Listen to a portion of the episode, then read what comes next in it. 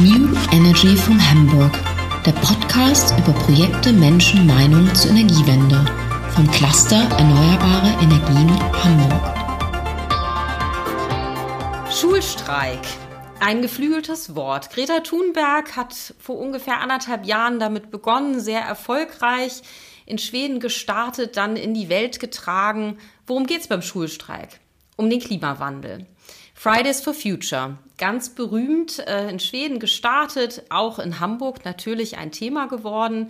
Wir haben eine Hamburger Gruppe, die sehr, sehr aktiv ist. Äh, ich denke, Frau Neubauer ist wahrscheinlich die bekannteste Figur hier aus unseren Hamburger Reihen. Wir freuen uns sehr, dass wir für die zweite Podcast-Folge unserer neuen Reihe New Energy from Hamburg Florian König gewonnen haben. Er ist hier in Hamburg für Fridays for Future aktiv studiert im normalen Leben Physik an der Universität Hamburg im Master. Seine lokale Herkunft ist das Ruhrgebiet, raus aus der Kohle, rein in die Klimaforschung nach Hamburg. Herr König, wir freuen uns, dass Sie da sind, uns Rede und Antwort stehen und wir starten jetzt mit dem Interview. Genau, ich habe schon erwähnt, Fridays for Future auch in Hamburg eine wichtige Größe für den Klimabereich. Was sind Ihre aktuellen Projekte? Woran arbeiten Sie gerade? Vielen lieben Dank natürlich zunächst mal für die Einladung. Ja, wir sind als eine von vielen bundesweiten Ortsgruppen hier in Hamburg natürlich personell relativ gut aufgestellt, weil Hamburg eine der äh, größeren Ortsgruppen ist und äh, dementsprechend äh, treffen wir uns auch nach wie vor, natürlich digital, wöchentlich, um quasi so zum einen die aktuelle Lage zu besprechen und aktuelle Aktionen zu planen. In letzter Zeit und jetzt auch natürlich in den nächsten Wochen ähm, werden das erstmal keine oder nur sehr wenige größere Aktionen sein, die sowohl den November über, als wir uns ja quasi im Lockdown Light befunden haben, als auch jetzt für die nächste Zeit, ähm, haben wir uns eben auch gemeinsam entschlossen, dass wir keine Aktionen machen, zu denen wir öffentlich groß aufrufen, ähm, um eben ja, der aktuellen Lage angemessen kein Infektionsrisiko zu schüren, beziehungsweise ähm, eigentlich ja vor allem auch ja, symbolisch und äh, solidarisch sich zu zeigen äh, mit den Betroffenen aktuell. Zuletzt hatten wir noch eine äh, kleinere Aktion, aber zu einem sehr wichtigen Anlass, äh, nämlich äh, in der vergangenen Woche hat sich das Pariser Klimaabkommen äh, zum fünfjährigen äh, gejährt. Ähm, kleines Jubiläum, natürlich nicht sonderlich viel zu feiern, äh, weil wir auf fünf Jahre eben auch zurückblicken, in denen seitdem relativ wenig passiert ist. Und ähm, wir jetzt aber eben quasi nochmal die äh, ja, Zeit nutzen wollten, um eben auch darauf aufmerksam zu machen, dass die nächsten fünf Jahre dann dementsprechend die Jahre des Handelns sein müssen. Und natürlich auch besonders aus der deutschen Perspektive ähm, die nächsten fünf Jahre sehr, sehr spannend. Wir haben jetzt quasi das nächste Jahr äh, Wahlkampf vor uns und dann eben vier Jahre Legislatur im Bund, die nicht mehr und nicht weniger als äh, darüber entscheiden, wie und ob Deutschland das irgendwie äh, ja, ernst meint mit dem Klimaschutz Klimaschutz und es schafft, das Pariser Abkommen einzuhalten. Dazu hatten wir letzte Woche auch in Hamburg, aber auch äh, bundesweit und international viele Aktionen, die ja in den Abendstunden quasi mit Lichtinstallationen und so weiter stattgefunden haben. Daneben äh, arbeiten wir natürlich momentan auch viel an unseren internen Strukturen, an Strategien fürs kommende Jahr und ähm, schauen, wie wir uns quasi auch der Zeit angemessen eben aufstellen können. Ja, das kann ich mir vorstellen. Das ist äh, sicherlich eine besondere Herausforderung mit Corona. Wir alle erinnern uns an die sehr, sehr großen Demonstrationen, auch hier in Hamburg. Wir sind auch als Cluster ich glaube sogar zweimal mitgelaufen. Da waren ja, ich weiß nicht wie viele, 50.000 Menschen oder so auf den Straßen. Das ist natürlich in diesem Jahr so, so gar nicht möglich gewesen. Wie begegnet ihr diese Herausforderung? Kann man äh, Klimawandel im Netz genauso gut bekämpfen wie auf der Straße oder fehlt euch ein bisschen was? Äh, ganz neugierig gefragt. Ja, also es fehlt natürlich ein, ein ganz, ganz drastisches äh, und, und wichtiges Element. Also so ein bisschen natürlich unser Alleinstellungsmerkmal. Wir haben es im Jahr 2019 geschafft, quasi aus einer, einer kleinen Bewegung von, von SchülerInnen, beziehungsweise natürlich gestartet, wie wir es ja auch schon eingangs gehört haben, von irgendwie einem Mädchen, das sich in äh, Stockholm einfach vors Parlament gesetzt hat, weil die Regierung da zu wenig tut, haben wir es geschafft, eben zu einer global agierenden Bewegung zu werden, deren ja, Alleinstellungsmerkmal ist vor vor allem auch ist, Millionen von Leute auf die Straße zu bekommen. In Deutschland waren wir am 20. September 2019 äh, über 1,4 Millionen Leute, die eben gemeinsam dafür demonstriert und protestiert haben, dass die Bundesregierung zu wenig in Sachen Klimaschutz tut. Und äh, da ist natürlich eine Corona-Pandemie äh, ja, etwas, was da massiv reingrätscht und uns das erstmal nimmt. Äh, damit ähm, mussten wir natürlich auch erstmal äh, lernen umzugehen. Gleichzeitig war es aber für uns auch äh, ja erstmal was sehr Natürliches quasi uns weiter in den digitalen Raum zu verlagern. Also wir haben ähm, bereits im März äh, dieses Jahres die äh, Demonstrationen, die da auch geplant waren, dann abgesagt, eben in der Voraussicht, dass es ähm, eben ja die die Lage nicht erlaubt und haben dann eben angefangen Netzstreiks fürs Klima äh, zu organisieren. Also jede Woche Freitag ähm, quasi ein Bild zu posten ähm, oder dann gemeinsame ähm, Aktionen auch online zu bestreiten. Am Ende erreicht man damit aber natürlich sehr, sehr viel weniger Leute, als man das irgendwie auf der Straße tun kann. Äh, gewissermaßen äh, geht man da quasi nur so in die eigene Bubble ähm, rein und ähm, Deshalb haben wir es natürlich auch, sobald die Lage es wieder äh, erlaubte, im Sommer versucht, ähm, den Protest auf die Straße zu bringen. Das ist am Ende ja natürlich auch ein äh, sehr, sehr wichtiges Element für eine Demokratie, da wirklich demonstrieren zu können und äh, den Finger in die Wunde legen zu können. Dann so gegen Spätsommer hat sich in äh, vielen deutschen Städten dann ähm, haben sich Klimacamps gegründet oder wir haben die errichtet. In Hamburg hier auch äh, zum einjährigen Jubiläum, in Anführungsstrichen auch wieder natürlich unserer Forderung, ähm, haben wir dann ein 24-7 Protestcamp äh, in der Innenstadt errichtet. Das steht bis heute noch, ähm, wo wir dann eben auch Corona-konform ähm, durchgehend demonstrieren, um die Politik daran zu appellieren, dass wir eben äh, so lange streiken, bis endlich gehandelt wird. Wir haben uns darüber dann auch nochmal intensiv äh, mit der äh, Politik in äh, Verbindung gesetzt, also haben ähm, da äh, Gespräche ins Rollen bringen können. Und am Ende waren diese Klimacamps natürlich auch ein super Anlaufpunkt oder sind es immer noch für unsere Aktivistinnen selbst, aber auch für alle Interessierten, die dann so durch die Stadt laufen. Und ähm, ja, jetzt gerade, ähm, also der Gipfel war dann natürlich nochmal im September äh, der Großstreik, äh, wo wir auch gezeigt haben, dass es äh, Corona-konform möglich ist, in großen Mengen zu streiken. Ähm, wir haben gesehen, dass sich da äh, sehr, sehr verantwortungsvoll an äh, das Maskengebot und an Abstandsregeln gehalten wurde. In Hamburg waren wir da mit 16.000 Leuten auf der Straße, äh, nachdem natürlich die äh, Demonstrationsberichterstattung in den Wochen davor auch eher von äh, ja, Verschwörungsideologen geprägt war, haben wir gezeigt, dass es eben auch anders geht. Ja, fand ich sehr bewundernswert, weil hast du ja eben selber schon erwähnt, Demonstrationen sind in diesem Jahr eher in Verruf geraten durch Verschwörungstheoretiker, was natürlich für eine Demokratie äußerst problematisch ist, weil Demonstrationen ja zu unserer Lebensform dazugehören. Also insofern Glückwunsch für eure so gute und besonnene Umsetzung. Du hast dieses Camp in Hamburg erwähnt. Äh, wo genau ist das und was kann man da sehen? Äh, das befindet sich am Speersort. Das ist äh, tatsächlich direkt in der Innenstadt, also ähm, parallel zur Mönckebergstraße, wenn man so will, ähm, an der, an der Jakobikirche, ähm, an so einem kleinen grünen Fleck. Da ähm, kann man zum einen, äh, also sieht man quasi äh, äh, unsere Forderungen dargestellt. Also wir haben ganz viele ähm, ähm, Paletten quasi bemalt und, äh, und Banner und so weiter um nach außen hin eben sichtbar zu machen, was es da ist und was man da findet. Äh, wir haben über die Sommermonate da sehr regelmäßig quasi auch ähm, dann Veranstaltungen durchgeführt, haben also ähm, irgendwie Informationsabende gemacht, ähm, haben äh, ja, Diskussionen äh, dort geleitet, konnten quasi auch unsere internen Pläne dort abhalten, ähm, damit auch zeigen, dass es eben jederzeit möglich ist, dazu zu stoßen. Das ist vielleicht auch ganz wichtig nochmal zu erwähnen. Ähm, also wir sind keine, keine geschlossene Gruppe, sondern leben davon, dass wir quasi durchgehend auch neuen, neuen Austausch haben und neue Leute dazukommen. Und wir sind äh, durchgehend offen dafür, ähm, dass man sich uns anschließt, nicht nur uns selber, Fridays for Future, sondern auch den ganzen anderen äh, For Future Gruppierungen, die es inzwischen gibt. Äh, das alles findet man dann quasi da. Also man äh, findet vor allem Ansprechpersonen, ähm, mit denen man reden und diskutieren kann.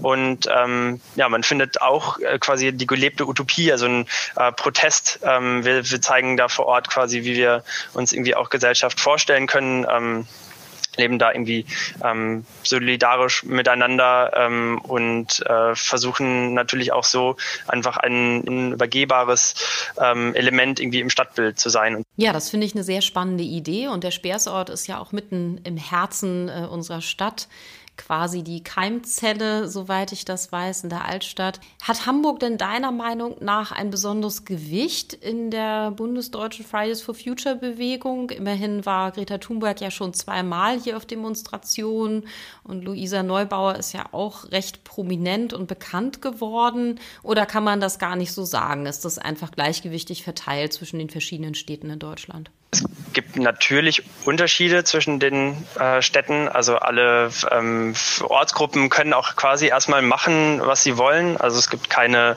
äh, übergeordnete große äh, Struktur, die irgendwie hierarchisch was vorgibt. Also wir sind ja eine basisdemokratische Bewegung. Das heißt, überall äh, kann man quasi Ortsgruppen gründen und sich äh, zugehörig erklären und dann mitmischen.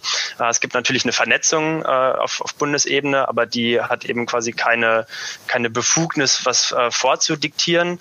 Und ähm, am Ende kann man es wahrscheinlich so ein bisschen äh, anhand der Stadtgröße clustern, denke ich. Also es sind ähm, natürlich schon die größeren Städte Deutschlands, die irgendwie auch äh, sehr, sehr viele aktive Leute haben. Das heißt aber nicht, dass die irgendwie mehr, mehr Stimmengewicht äh, hätten. Dann äh, gibt es eben auch Bundesarbeitsgruppen, in denen Leute zusammenkommen können. Die müssten aber gar nicht unbedingt aus äh, Ortsgruppen kommen, erst recht nicht aus größeren.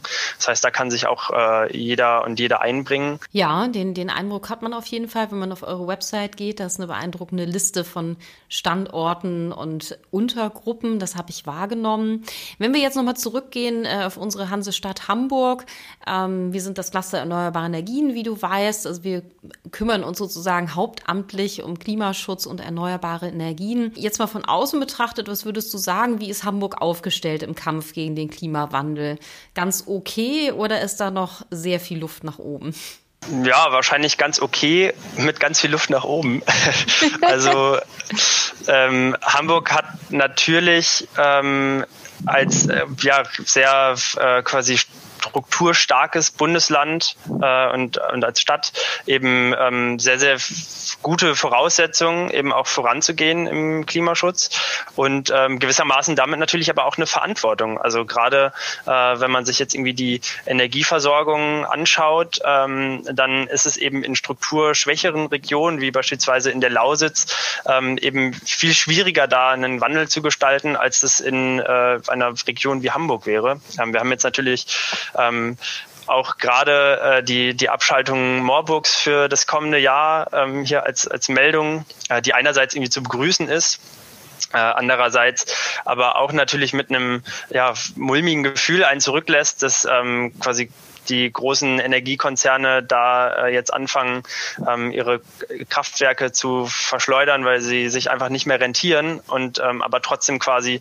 äh, wir Gesetzgebungen haben, die es eben die nächsten 18 Jahre noch fortschreibt, dass wir Kohle verbrennen, auch wenn wir ganz klar wissen, dass das beispielsweise nicht mit den Klimazielen vereinbar ist. Ähm, da hat Hamburg auf jeden Fall eine, eine große Verantwortung, ähm, voranzugehen, zu zeigen, ähm, dass vor allem auch äh, Klimaschutz und äh, soziale Fragen nicht gegeneinander ausgespielt werden können und dürfen, ähm, sondern es eben möglich ist, ähm, ja, jetzt die richtigen Weichen zu stellen, ähm, sowohl auf Landesebene als aber auch sich eben im Bund dafür einzusetzen, um ähm, ja, die, das Pariser Abkommen einzuhalten. Das ist äh, das Einzige am Ende, was wir fordern.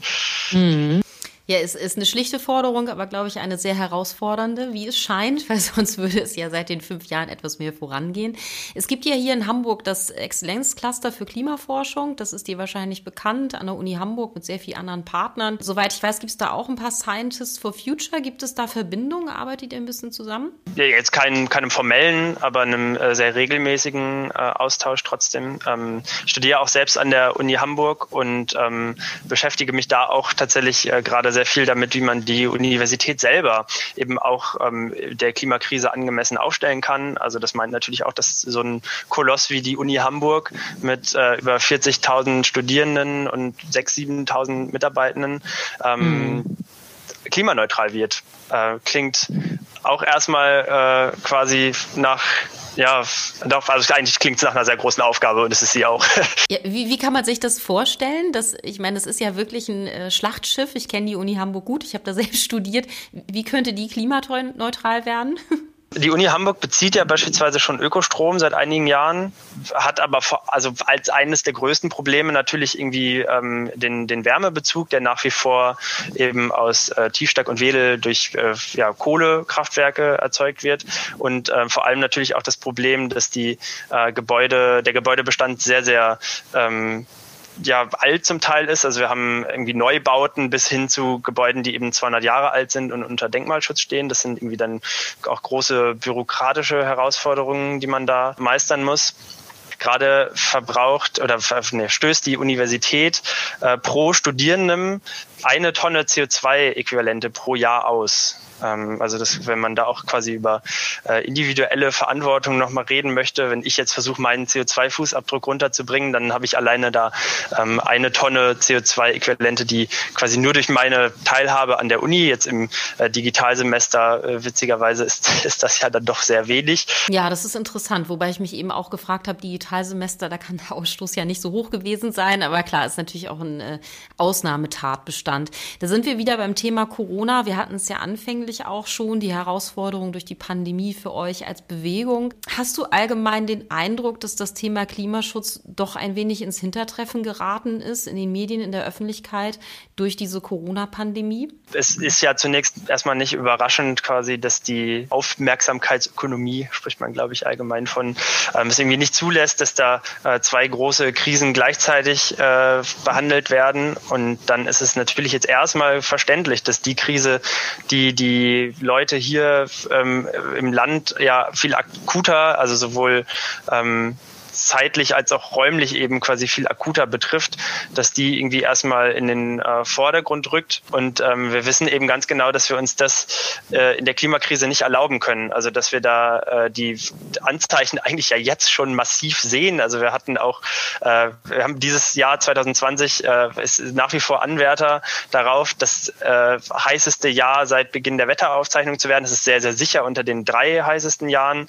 Wir haben die massivsten Waldbrände Waldbrände gesehen, äh, die wir je beobachten konnten in äh, den USA von der Nordgrenze Kanadas bis runter quasi an die mexikanische Grenze äh, durchgehend Waldbrände. Und die Anzeichen sind ganz, ganz klar. Und ähm, trotzdem wird eben, was die Klimakrise angeht, viel zu wenig gehandelt. Ja, also es wirklich schneller gehen muss, wir das nicht irgendwie so aus dem Bauch herausfordern, weil wir es gerne schneller hätten, sondern weil wir auf die größte humanitäre wie ökologische wie auch wirtschaftliche Krise äh, zusteuern, die die Menschheit irgendwie je gesehen hat.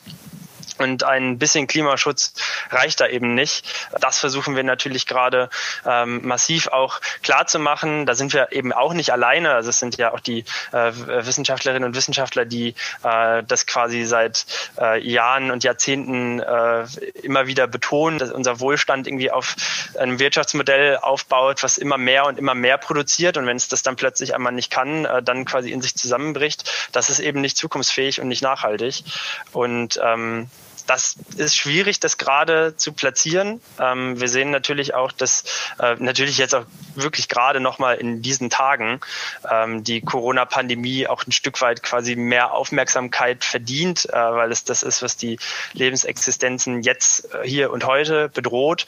Aber gleichzeitig darf das halt keine Ausrede sein, um nicht über Klimaschutz zu sprechen. Und vor allem sehen wir auch eben in den Antworten auf die Corona-Pandemie, dass es äh, da in, an vielen Stellen eben gegen den äh, Klimaschutz geht und eben ja, zum Beispiel fossile Industrien äh, gefestigt werden. Ja, das, das hat vielleicht auch ein bisschen was mit dem Thema der menschlichen Wahrnehmung zu tun. Ne? Das ist mir so ein paar Mal durch den Kopf gegangen in diesem Jahr, dass man Krisen, die so akut sind, die nimmt man sehr stark wahr und alles das, was man so ein bisschen noch nach hinten schieben kann, wie den Klimabereich, das verdrängt man vielleicht auch ein Stück weit. Ich habe nur noch eine letzte Frage.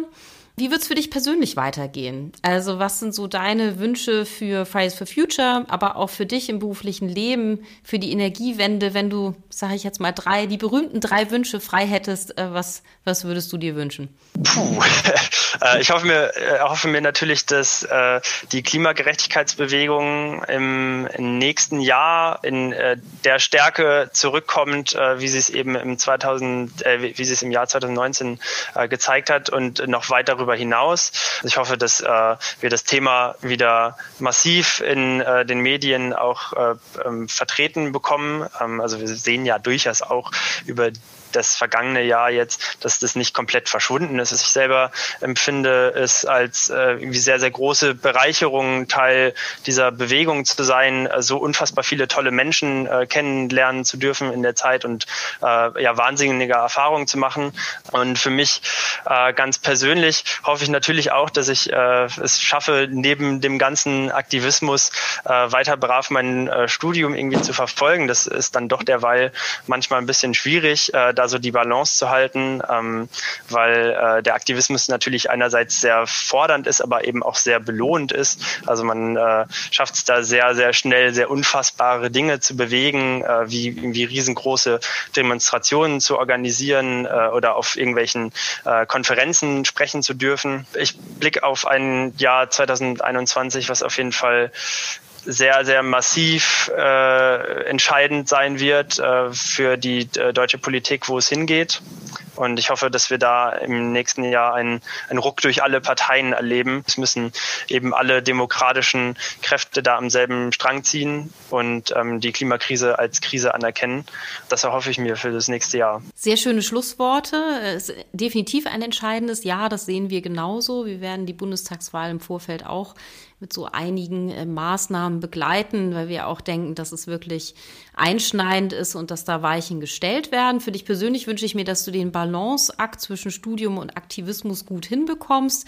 Ich denke, es sind beides zwei sehr reizvolle Bereiche und keinen von beiden möchte man gerne aufgeben. Also insofern toi toi toi dafür. Ich bedanke mich sehr herzlich für das spannende, ausschussreiche und äh, sehr angenehme Gespräch mit dir. Ich wünsche dir alles Gute natürlich, äh, gesund bleiben und trotz und alledem ähm, alles Gute für 2021. Ja, vielen Dank. Das kann ich natürlich alles nur zurückgeben. Ich glaube, äh, gesund bleiben ist gerade auf jeden Fall das Wichtigste in dieser Zeit.